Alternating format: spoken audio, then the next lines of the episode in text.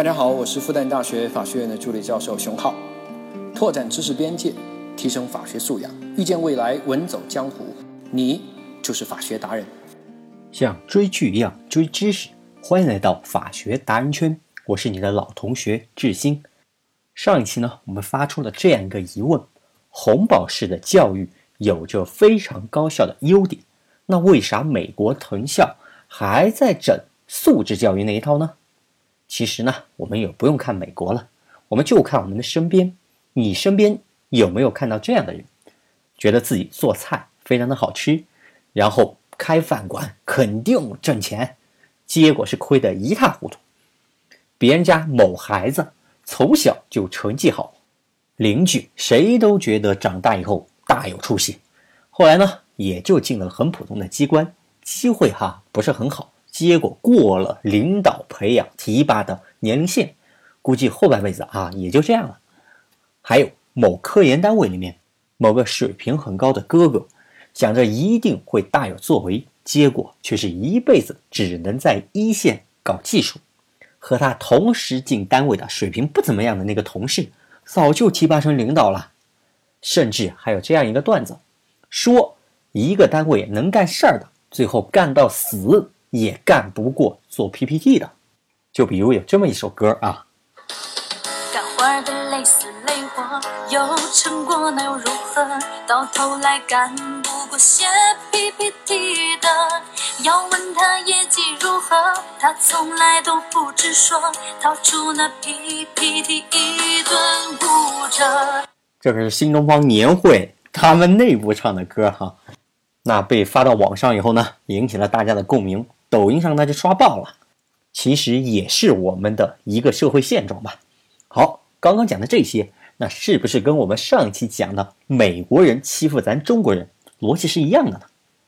那针对会干的干不过会说的这一现象，如果我们要找客观原因的话，我们可以说啊，这个就是社会的不公平现象嘛。啊，我们有没有办法。但是。如果我们从自身的角度出发找原因呢？我们为什么就不能做一个既能干又能说的人呢？啊，有难度吧？这个，但其实吧，我觉得真正难的是，我们需要打破妇科不重要这个根深蒂固的认识，击碎我们最底层的认知，这才是最难的。实际上，哈，我们上一期几乎整一期节目都是在说。妇科不重要，这个观念是怎么来的？当然，我们重视主科，轻视副科，也不能说这种价值观啊就不对。其实吧，对不对，要看适用场景。有的职业，有的专业，那确实就是专业第一，其他可以完全不管，完全不学。这种专业有一个共同的特征，就是客观成绩只讲这个，百米冲刺。九秒五八啊！你能超过博尔特这个成绩，你就是全世界最好的。下围棋，你能多次击败世界第一柯洁，那你就是最好的。科研，你能做出重大的突破，拿到诺奖，在这个细分领域里面，你就是最好的。这些职业、这些行业，评价一个人是否优秀，那就是客观标准。那在这些个客观标准的行业。评价一个人是否优秀，那几乎都是客观的，那真的就只需要专注专业，那就好了，甚至不要分心其他。可但是在我们接触的其他多数行业当中，客观标准的行业哈，那是少数。我们日常接触到的多数行业、多数职业，其实都是主观标准的。我就说我们律师行业吧，其实已经是一个有点专业的行业了。但评价一个律师是不是优秀，那从来就不是看他的法学水平如何，甚至哈，你能看到某些水平不行，但是因为个人广告啊铺天盖地，上过几次媒体，特别能忽悠的律师，竟然被评选为十佳律师。除了律师行业，机关里面那就更是了，一个机关里面准时上下班，啥事儿都冲在最前面，你能评为优秀公务员吗？你顶多算工作积极哈，你要找不到提拔的潜规则，那你去达成它，你还真就上不去。我是一个文学院的学生，我文学学的贼好，那我出来以后就能当知名作家吗？别搞笑了哈！甚至机遇都比你的文学水平那更重要。你看现在那些版税最高的那些作家，成名前哪一个是文学院出来的了？莫言、郑渊洁、王朔以前当兵的，郭敬明、韩寒中学时代人家就出名了，刘慈欣电站工程师，冯唐协和医生，南派三叔浙大毕业后做美工。当年明月，顺德海关公务员，你说说这些人是吧？气人不？做生意那就更是了。你以为你做的东西好吃，然后你去开饭馆，生意就会好啦？肯德基、海底捞，从来就不是靠味道取胜的。星巴克从来也不是靠咖啡质量好而取胜的。最近又冒出来一家瑞幸咖啡，哎呦，这家伙更是。浓浓的资本的味道，LV、GUCCI 是靠包包质量好取胜的吗？当然不是了，对吧？诺基亚还质量好的令人发指呢。结局你不是看到了吗？所以啊，在我们生活当中，多数行业、多数情况下，所谓的主科做得好不好，跟我们最终是不是一个行业的优秀者之间啊，并不是一个直接的因果关系。如果你的主科做得好啊，算 A。行业优秀算 B，这俩的关系就好像有 A 未必有 B，部分行业没 A 啊也可以优秀，也可以有 B，哈哈，就这感觉。当然，我也不是说这主业啊完全不重要的意思哈。开饭馆你要做的比翔还难吃啊，你再怎么弄生意也好不了，对吧？没 A 绝对没 B。另外一些行业呢，主科做得好，那是你成为优秀的。最入门的基础啊，那是必须的。比如手机行业，手机做的不好，你绝对没戏；你手机做得好，你未必你在这个行业你就能立足。这就属于有 A 未必有 B，但是 B 必定有 A。A 是 B 的必要不充分条件啊，咱也不绕了哈，继续。所以呢，每个行业主科做得好，那么离你的行业优秀的距离。啊，它是不一样的。有的行业呢，主科做好了，那算你六十分，离优秀八十分，那只差二十分了哈。有的行业呢，主科做得好，可能你只有二十分哟，离行业优秀八十分，你可能还差六十分。能准确认识到这一点啊，其实就是一种精进。像律师行业，哪怕你学校里面各种论文优秀，司法考试各种高分，你来律所第一天。你也就算四十分的样子，离优秀的八十分还还早着呢。那明白了，离八十分还早。那么问题来了，如何才能从四十分提升到八十分呢？随着经验增加，你可能能从四十分提升到六十分。但是呢，经验丰富的律师可不等于就是优秀的律师呀。其实律师这个行业吧，到了一定程度以后。其实大家的专业度啊都差不多的，差距不大。而这个时候，如果你想要超越同行，那靠的可就不是专业知识和实务经验了。这个时候拼的那就是通用技能喽。谁更会在法庭上表现？谁更会和客户打交道？谁？更能在媒体面前演说，注意是带着“演”这个字哟。谁更能协调好内部的团队？这些可都是一个律师想要从合格到优秀，甚至超越优秀啊，必须要锻炼的技能。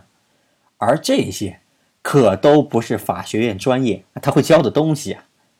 记得郭德纲啊说过这么一句话：“艺人到最后拼的都是文化。”跟咱这讲的，其实啊就是一个道理。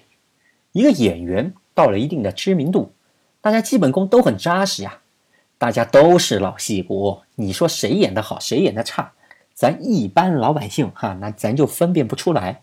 当然，某些演员啊，明显的没有演技，这咱们还是看得出来的哈。那种属于不合格的行列啊。好，我们现在说的，那同样都是八十分的老戏骨。我们怎么评价谁更好呢？郭德纲那句话不就出来了吗？拼到最后，拼的都是文化呀。其实不光演员、律师，还有很多职业，那可都是这样的呀。关键是背后的逻辑，我们得理顺了。为啥会这样呢？因为我们社会哈早就是一个专业度很高的社会了嘛。任何一个外行想要了解一个内行的专业水平如何，哎，他是八十分的水平啊，还是七十八分，还是九十二分，那根本没办法判断的。那么这个时候，我们判断一个人他是否是行业的优秀的判断标准，就会移到他的通用技能的表现上。比如说，一个外行。他是没办法判断我这个律师法学水平如何，实务水平如何，所以他只能看，哎，这个律师气质怎么样啊？在法庭上表现怎么样？在媒体上他怎么说的？文章写的好不好？哎，他只能看这些，是吧？专业他看不懂，那这些可就需要我们律师通过锻炼通用技能来提升了。那这个时候，什么谈判课、演讲课、报价课？讲故事的能力、领导力课程等等乱七八糟的，上过和没上过，就会让一个律师有比较明显的区别。当然，这些可都还是属于技能的行业，能让一个律师从六十分提升到八十分。但是呢，如果这些技能都已经学得不错了，那要想从八十分提升到九十分，郭德纲那句话。又可以来了哈！律师拼到最后，拼的还是文化。这里给大家讲个故事哈，我自己的真事儿。有一次偶然的机会呢，我就跟钱烈阳老师在一桌就吃饭。圈外的朋友可能不知道哈，但圈内应该都知道刘志军啊、刘晓庆、徐翔等等一堆人的辩护人。那吃着吃着呢，就开始吹牛嘛。席间。一位民间科学家律师，哈，就把话题就聊到了物理这个层面上，具体呢就开始聊到了十维空间。本来吧，我们一桌人都是律师，大家都是文科，是吧？你聊这个话题有点不太合适啊，就没人接这哥们儿的话题。他一个人聊了半天，前面两个老师吧，可能觉得有点看不下去了啊，他就把这个话题给接了过来。他当时大概是这么说的：说。目前吧，这个世界上对空间理论的研究，哈，有一个十一维空间，有一个超弦理论，还有一个 M 理论，想要把它统一起来，但争议还是比较大的，可以再观望观望，等等定论。那钱老师说到这儿，另外一个情商高的律师，哎，就赶紧就把话题就给转走了。当时我就震惊了，一个算文科的律师，居然还懂这个。按理来说，哈，一般律师啊，那不可能知道这个。我知道超弦理论，还是因为我看美剧啊，《生活大爆炸》。当年我就想知道为什么这个谢尔多，他是在鄙视链的顶端。我还专门去查了一下他的专业，我才知道 Sheldon 他就是研究这个超弦理论的。哎呀，这看来这钱烈阳老师知识素养还真就不一般呐，不是浪得虚名的那种。哎呀，那到这里，你可能会说哈，知道这些不就是能更能吹牛一点吗？对于我们做律师，没有太多用处的。哎呀，那你还真小瞧了这个能吹牛这个好处。知识储备丰富，能吹牛，那背后的逻辑是什么？那是社交货币呀！你都不要说能吹牛，哎，这三个字了，你就把它换成社交货币，你的逼格都能升一截。所以呢，我们社交货币这个概念啊，那得有啊。其实别说钱烈阳老师了，就连奥巴马每次啊那去演讲，那为了和听众拉近距离，那都先得给社交货币呀，建立了亲密度才开始演讲的，会有效果加成的喽。所以一般啊，他都先聊体育哈，美国通用社交货币，场子一下就暖了。当然。知识丰富这事儿可不光只能聊天哈，其实干任何事儿都会有加成效果，这就能让你在专业瓶颈的时候，能让你显得比同行更优秀。马云和马化腾，为啥他俩都是非常优秀的互联网大佬，凭什么马云才是万众创业的偶像呢。马云这地位为啥就高出一截呢？因为马云比马化腾会说的多嘛，对吧？甚至有时候通用技能优秀，都可以让你在专业技能落后的时候逆袭。哈哈，比如说诺贝尔物理学奖，每年都有，对吧？但是那些物理学家，你能记得几个？除了杨振宁啊、李政道啊，你恐怕一个都说不上来。但是呢，还没得诺贝尔奖的物理学家霍金啊，却是人人敬仰。人人知晓，去天堂了，咱们还各种刷朋友圈祝福，对吧？你不觉得有点问题吗？这是什么原因呢？啊，是因为他身残志坚的故事吗？那电视台多了去了，是吧？其实啊，人家写了一本科普书《时间简史》，被翻译成四十多种语言啊，常年霸占科普书畅销榜。你看霍金的主业是什么？搞物理研究啊，没得诺奖啊，这个都不说了。在物理学内部，他的贡献和地位差杨振宁还差一大截呢。不谈杨振宁得诺奖，那都差着一截。可但是在民间，那霍金的地位可比杨振宁高多了。尤其是在国外，杨振宁毕竟咱华人嘛，那咱都知道。但是杨振宁在国外，也就是无数个每年都获诺贝尔奖的其中某一个而已哈。就跟我们说不出几个国外得诺奖的人他一样的，而霍金，那几乎就成了物理学家的代表人物了都。所以啊，你看，靠所谓的副科，居然还可以逆袭，可见这副科呀，真不比主科次要呀。好，这个话题我们用了两期节目，说到这儿也差不多了。我们简单总结一下两期节目。首先呢，我们描述了我们现代社会。过于重视专业技能，而低估了通用技能的重要性。其次，我们从历史的角度回顾了一下造成这一现象的原因。然后呢，我们又讨论了一组概念：你的行业评价优秀的标准是主观标准还是客观标准？最后呢，我们重点分析了一下主观标准下，你和同行竞争到一定程度以后，专业上谁更优秀，就很难判断了。这个时候，同行间的竞争就到了拼通用技能的时候了，再到后期，甚至要拼文化。这也是为什么郭德纲会发出“艺人到最后拼的那都是文化呀”这样的感慨。专业技能让你优秀，通用技能让你超越优秀，最后只有文化才能让你卓越。好的。本期付费节目免费就放送给你，更多精彩节目也欢迎添加我的微信：一九九九五九四四六七七一九九九五九四四六七七。我是志新，能听到最后的都是真爱。我们下期再见。